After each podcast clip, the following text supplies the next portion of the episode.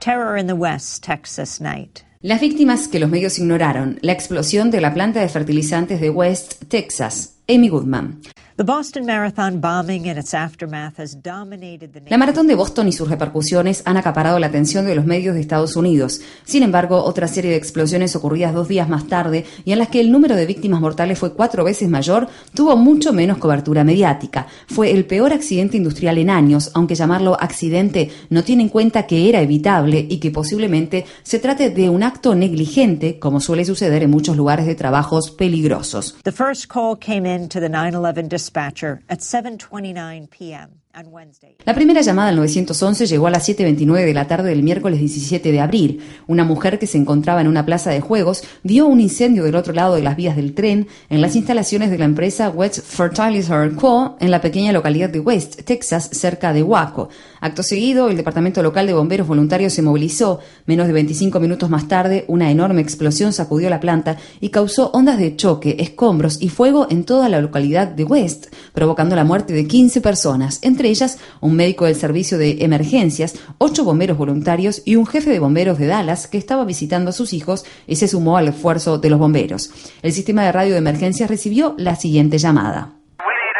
Necesitamos todas las ambulancias posibles en este momento. Acaba de explotar una bomba aquí dentro. La situación es muy grave. Muchos bomberos están en el suelo. Hay bomberos caídos. Reitero, hubo una explosión. Hay bomberos caídos. A esta siguió otra llamada en la que se sentían quejas en el fondo. La residencia de ancianos ha sufrido daños graves. Hay muchas personas inconscientes. Por favor, envíen ayuda.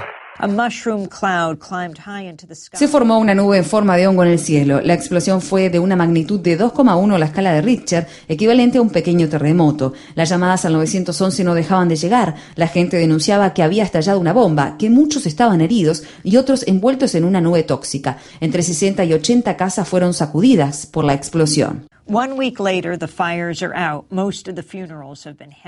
Una semana más tarde, con el incendio extinguido y la mayoría de los funerales ya realizados, hay importantes preguntas que permanecen sin respuesta. Un equipo de unas 70 personas está investigando la fuente de la explosión. Reuters informó el sábado que la planta albergaba 2.700 toneladas de nitrato de amonio, es decir, 1.350 veces la cantidad mínima por la que una planta está obligada a informar al Departamento de Seguridad Nacional, DHS por sus siglas en inglés, acerca de sus reservas. El nitrato de amonio es un fertilizante utilizado en la agricultura industrial a nivel mundial y es estable cuando se lo almacena en forma adecuada. Es muy inflamable si entra en contacto con el fuego, especialmente cuando se mezcla con combustible, como lo demostró Timothy McVeigh, autor del atentado de 1995 contra el edificio federal Murrah en Oklahoma City. La empresa West Fertilizer Corporation nunca informó al Departamento de Seguridad Nacional acerca de sus niveles de almacenamiento de nitrato de amonio.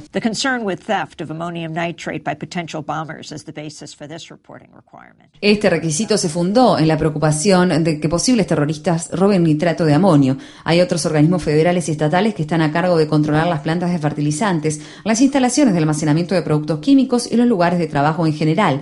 Sin embargo, la Administración de Seguridad y Salud en el Trabajo, OSHA por sus siglas en inglés, inspeccionó las instalaciones de West Fertilizer Co. por última vez en 1985. Un informe de una inspección presentado en junio de 2011 a la Agencia de Protección Ambiental enumeraba el almacenamiento de 24.000 kilos de amoníaco anhidro, un fertilizante diferente, pero se afirmaba que no presentaba ningún riesgo grave.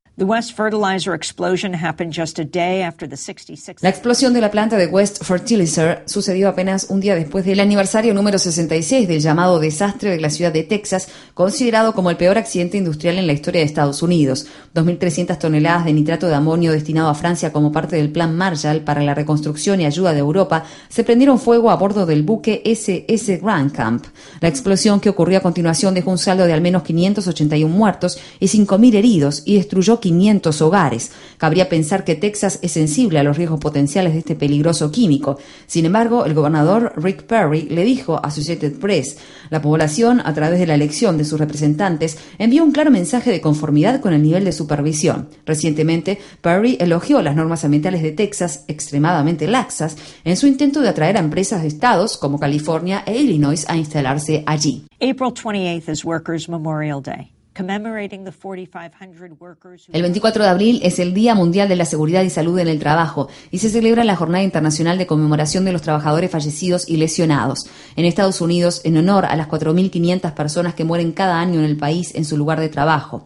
En promedio, 13 trabajadores van a trabajar cada día y nunca regresan. Tom O'Connor, director ejecutivo del Consejo Nacional de Seguridad y Salud en el Trabajo, sostuvo, mientras las empresas critican las normas y priorizan las ganancias por encima de la seguridad, los trabajadores son los que pagan el precio.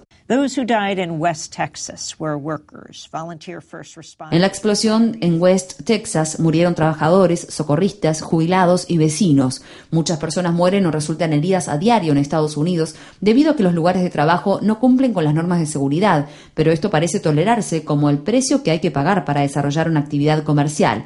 El gobernador Perry declaró a West área de desastre y pidió que se rezara por las víctimas. Eso no es suficiente. Como dijo la legendaria sindicalista Mary Mother Jones, recen por los muertos y luchen a muerte por los vivos.